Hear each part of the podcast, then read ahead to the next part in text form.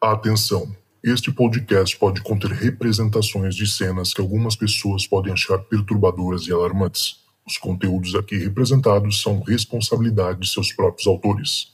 Para uma melhor experiência, os fones de ouvido são aconselháveis. Arquivo Relatos do Além. Especial Halloween.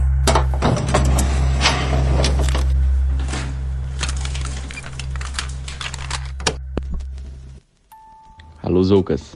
Eu me chamo Canedo, tenho 26 anos e falo aqui da cidade de Goianésia, Goiás. Acompanho seus relatos aqui há um tempo e vi que muitas pessoas começaram a contar coisas relacionadas à quaresma. Então eu resolvi contar algumas coisas que meu pai sempre me contou quando eu era criança, que aconteceu na família dele e com ele, mais ou menos na década de 70, 80. Meu pai Atualmente tem 52 anos e ele nasceu na cidade de Goiatins, na verdade na região da cidade de Goiatins, né, que provavelmente foi um parque na fazenda, no qual o pai dele era proprietário. E meu pai vem de uma família onde tem 12 irmãos, então sempre foram muitas pessoas e muitas das vezes esses relatos eles é, batem. Se você perguntar essa história para o meu pai e contar para um dos seus irmãos ou irmãs, eles confirmam essas histórias. Pois bem, como a família era grande, meu pai é o caçula. E da mesma maneira que ele é o caçula, as irmãs mais velhas dele já deveriam ter os seus 20, quase 30 anos. Então meu pai foi tio muito cedo. E pela família ser grande, a, os trabalhos na fazenda sempre eram divididos. E a partir do momento que uma criança já conseguia executar algum trabalho da fazenda para contribuir na produção, seja alimentícia, seja na organização da fazenda, ela já passava a ajudar, né? E meu pai fala assim que desde muito novo ele ajudava a mãe com o serviço doméstico e a partir do momento que ele já conseguia usar uma um estilingue ou uma faca, eles passaram a ajudar mais no campo. Né? Meu pai era muito bom de mira, Inclusive eu já vi até hoje ele atirando com estilingue ou com mesmo qualquer armamento, ele é muito bom.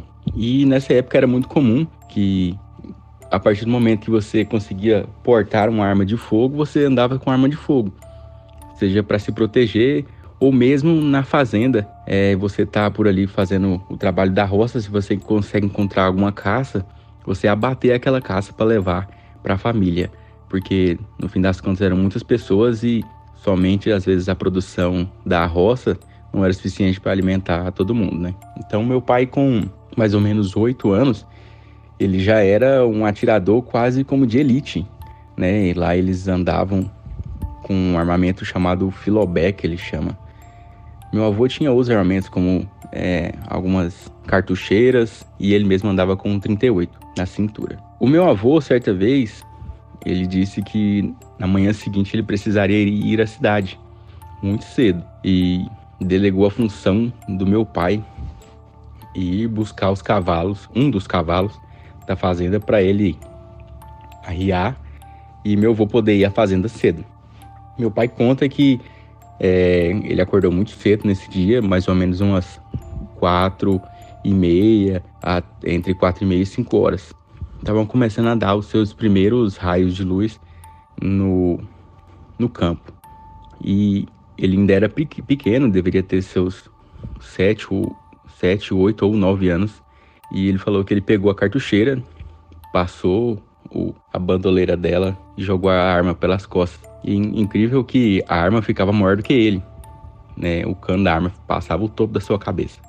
Ele saiu de dentro da casa, da sede da fazenda, e começou a ir em direção ao pasto onde tinham deixado os cavalos. Ele conta também que a vegetação no lugar onde ele passava era alta para sair numa espécie de, de, de, de, estradinha que passava perto da casa, assim, e que se molhava todo no orvalho. E ainda estava bem escuro, começando a aparecer assim, uns raios de luz. E no momento que ele saiu do meio dessa vegetação, que ele pôs o pé na estradinha que passava, ele encontrou um ser muito, muito estranho, assim.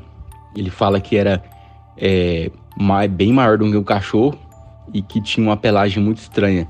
Que a pelagem dele era uma pelagem dura, grossa, é, preta e que na ponta do, dos pelos ficavam vermelha. e que tinha os olhos bem vermelhos assim. E quando ele saiu do, do, do orvalho, assim, do, do, mato e entrou na fazenda, o bicho já tinha passado da direção dele, assim.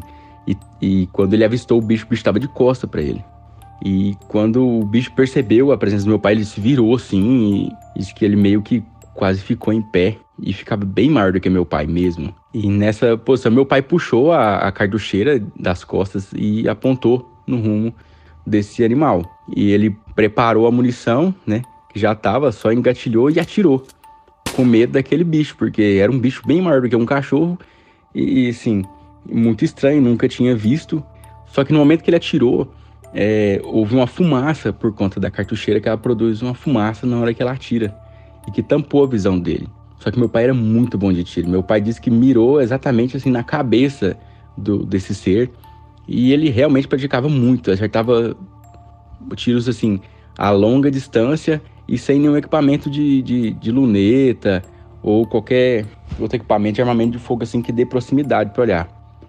Ele disse que o bicho estava a cerca de 3 ou 4 metros dele e que era impossível ele ter errado esse tiro, ainda mais com a cartucheira. E que ele deu um passo à frente já, engatilhando segundo, o segundo disparo. E quando ele passou o rosto pela fumaça, essa criatura já não estava mais lá. Ela deveria ter sumido no mato, alguma coisa assim. Mas que ficou o rastro no chão, umas pegadas assim bem maiores do que de um cachorro, de uma onça ou de um, de um lobo que seja né, nessa, nessa região. E que ele ficou um rastro de sangue e o rastro do bicho na, na, na estrada. Mais para frente, agora, mais ou menos no ano de 2022, eu dando uma pesquisada sobre folclore, eu pensei que poderia ser o, o chamado cachorro infernal, alguma coisa assim no folclore do folclore brasileiro mesmo, que algumas pessoas contam. Mas ele disse que foi um, uma situação muito ruim, ele se sentiu muito ruim e ficou desesperado e acabou voltando para a sede da fazenda e avisou o pai dele do que tinha acontecido. E fizeram algumas buscas lá na região e ficaram alerta porque eles acreditam nesse tipo de coisa porque não foi um dos primeiros eventos que aconteceram não somente com essa criatura, mas com outras criaturas, né? E desse dia em diante eles não perceberam mais essa criatura lá, ninguém viu. Mas ele disse que não poderia ter errado aquele tiro aquela distância. E nunca mais apareceu esse ser aí. Outra história que eles contam também, que eu só fui descobrir a, vera, é, a lenda desse bicho, é a história no qual no Nordeste eles chamam de pé de garrafa. Quando meu pai me contava isso, quando eu era criança, eu achava que era somente é, uma invenção do meu pai falando sobre essa criatura, já que eu nunca ouvi falar dessa, desse, desse bicho ou dessa criatura do folclore, no folclore brasileiro. Também pesquisando sobre folclore brasileiro no ano passado, eu descobri uma lenda sobre o, realmente o pé de garrafa. Ele conta que o irmão dele fazia muita brincadeira na, na fazenda, dos irmãos mais velhos dele. E ficavam passando medo, porque eles eram crianças, né? E ele já tinha passado por esse evento do, desse cachorro infernal, que também aconteceu na época da quaresma.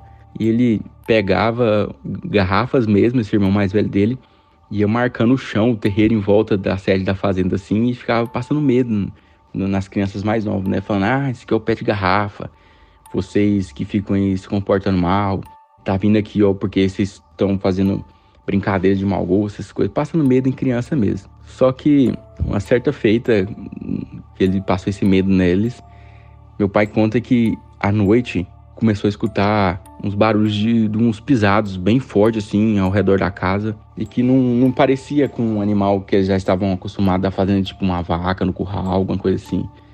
E ele disse que o engraçado é que ficou muito calado quando começou a ter esses sons assim e que uma criatura rodeava a casa e faziam aqueles bufados assim perto das portas.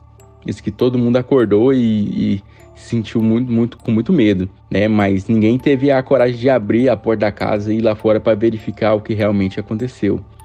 Eu imagino que por conta dessa brincadeira de, de falar que era o pé de garrafa, quem sabe mesmo essa criatura não tenha aparecido por lá, né? Já que as marcas que apareceram no outro dia no, no chão tinham as garrafas, as marcas das garrafas que meu tio tinha usado para fazer de brincadeira, mas tinham algumas marcas redondas também, né, como é descrito na lenda, e um pouco maiores. E e mais profundos assim. Então, essa também foi uma das, das coisas que apareceram lá na, nessa fazenda do meu avô.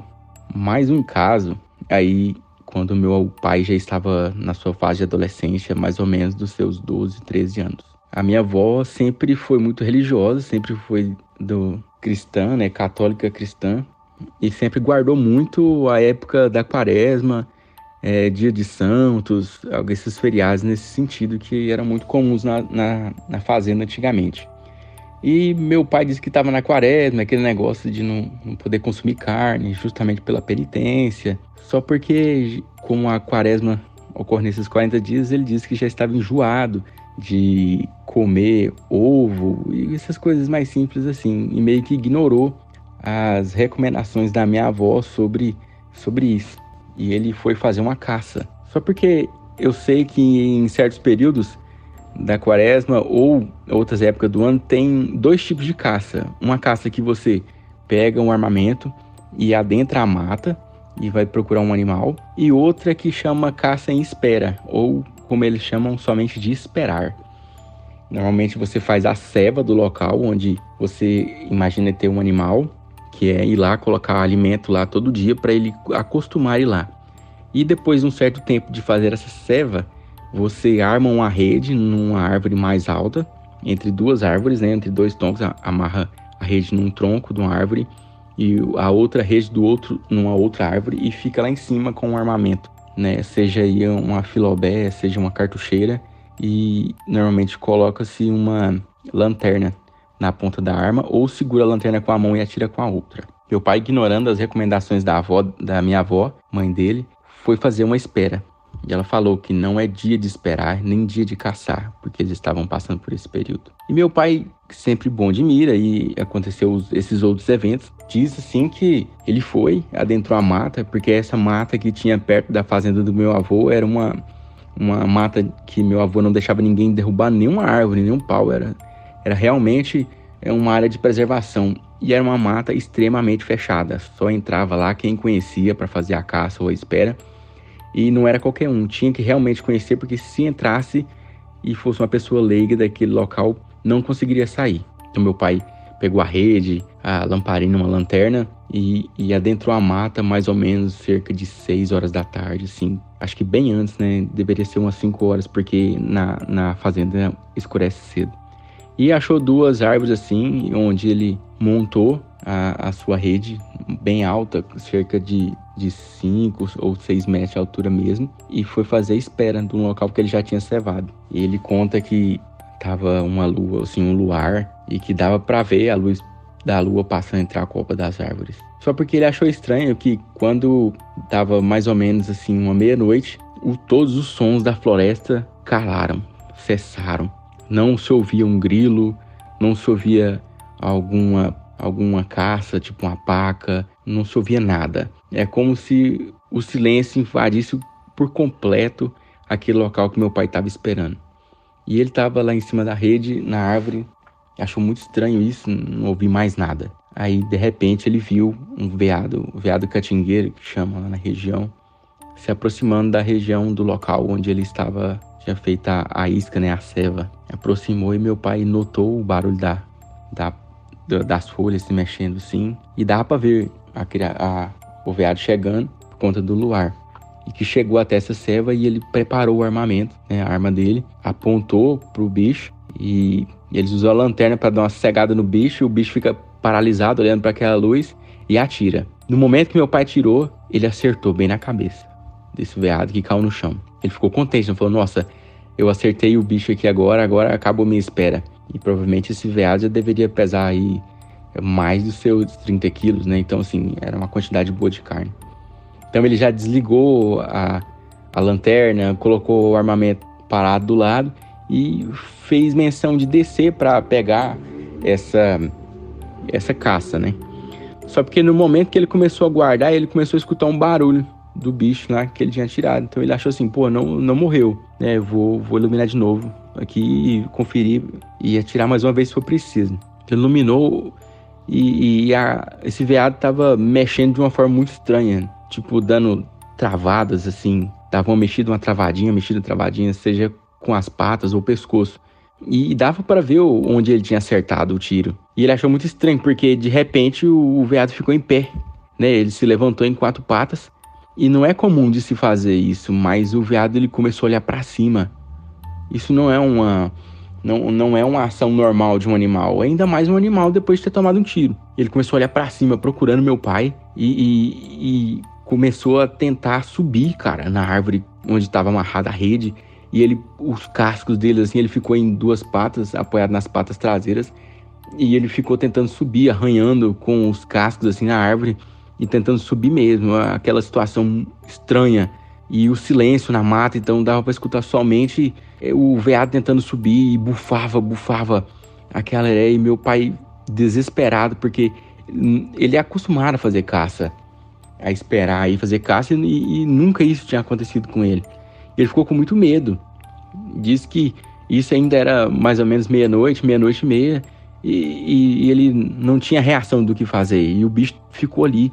O bicho não conseguia se levantar, eh, subir aonde ele estava, na verdade, e ele ficou rodeando a, a, o pé da árvore esse tempo todo, tentando de alguma forma chegar até o meu pai. Aí ele diz que mais ou menos às 5 da manhã foi com que esse, esse veado realmente desistiu dele e foi embora. Que ele só conseguiu descer de lá quando realmente clareou o dia e ele desceu e largou tudo para trás. Só pegou a, a, arma dele, colocou nas costas e saiu correndo quando esse animal desapareceu. Diz que foi uma das situações mais estranhas da vida dele e que ele realmente deveria ter ouvido a mãe dele em relação a ser um período de penitência, que era o período da quaresma. Eles relatam ainda que nesses períodos era comum de aparecer algumas bolas de, de fogo, que eles falavam assim, né? Bolas de fogo que iam de um lado para o outro na borda da entrada da, da mata. Que era comum que lá eles ficavam falando: olha lá para você ver, ó, é a mula sem cabeça. Mas diz que era como se fosse uma bola flamejante que ficava na porta, assim. Então eles já eh, adentravam na sede da fazenda mais ou menos ali pelas 5 e meia, 6 horas e esperavam até amanhecer o dia. Agora sobre os relatos do lobisomem, eles lá passaram por um momento desse também. Meu pai diz que é, uma das irmãs dele já eram casadas e que estava a irmã, o marido da irmã e um primo deles que tinham ido até uma fazenda vizinha, que era muito comum fazer visita a, a amigos, vizinhos ou parentes que ficavam em fazendas vizinhas que eram relativamente próximos, né? Coisas de 5 quilômetros, 10 quilômetros, talvez se fosse um pouco mais longe ou até mais e que uma noite que eles, esses três foram até um, uma fazenda vizinha e que foram lá visitar, tomar um café, como é, é de comum de fazer. Só porque eles perderam um horário assim, é, não voltaram no horário habitual do que uma pessoa que mora na fazenda volta, que deveria ser mais ou menos entre 4 e 5 horas para estar chegando até a sua casa e, e se abrigar. E nesse dia quando escureceu, depois das seis horas, eles, nossa, nós temos que voltar e já estava escuro. Mas nesse dia tinha uma lua cheia e mais uma vez é, a, a lua cheia num, numa fazenda ela ilumina bem, como se fosse aquele luar pairando assim, né? Então dá para andar bem, assim, tranquilo. E eles começaram a voltar para a direção da fazenda, da sede, da, que é a casa do meu avô, e eles estavam passando em uma em uma estrada que fica ao pé de uma serra, né? A, essa estrada contornava o pé de uma serra porque não faria sentido subir e descer, né? Então contornava-se. E tava tudo normal, as criaturas tipo é, pássaros ainda fazendo barulho, grilos na estrada, então assim tava normal.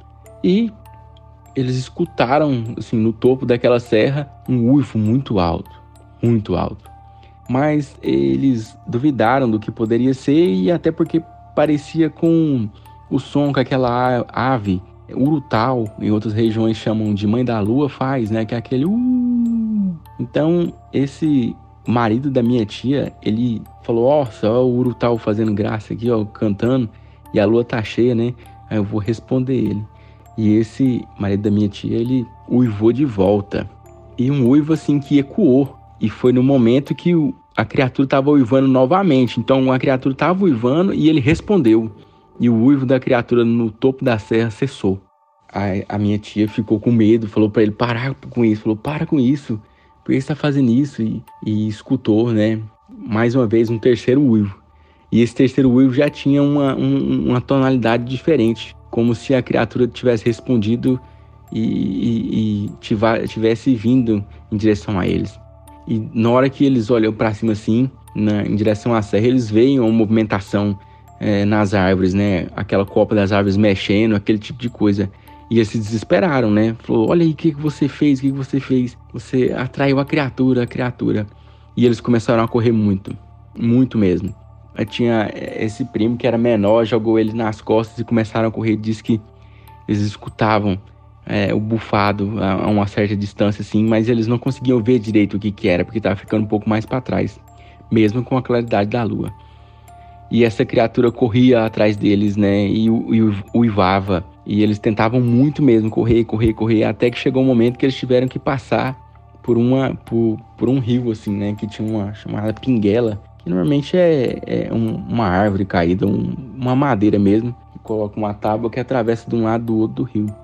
E que durante esse percurso final de chegada lá a, até a fazenda do meu avô, eles correram muito e a criatura correu atrás deles. Eles não conseguiram ver realmente como que se parecia, mas pelo uivado, é, é, eles, eles disseram que realmente foi um lobisomem que correu atrás deles. Outra vez, um tempo depois, outro parente do, do meu avô diz ter atirado nessa criatura, né, com esse mesmo sentido, um uivo no topo da serra e ele apareceu para ele na estrada.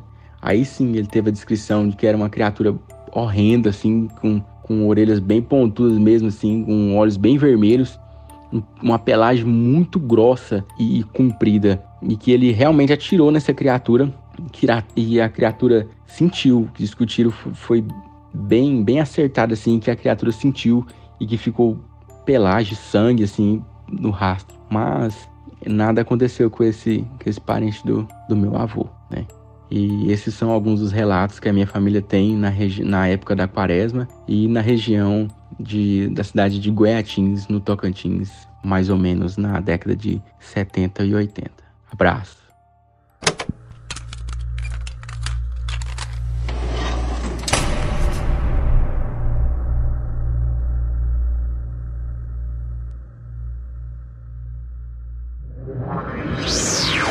Podcast foi uma produção Uncoded. Acesse uncodedprod.com para saber mais.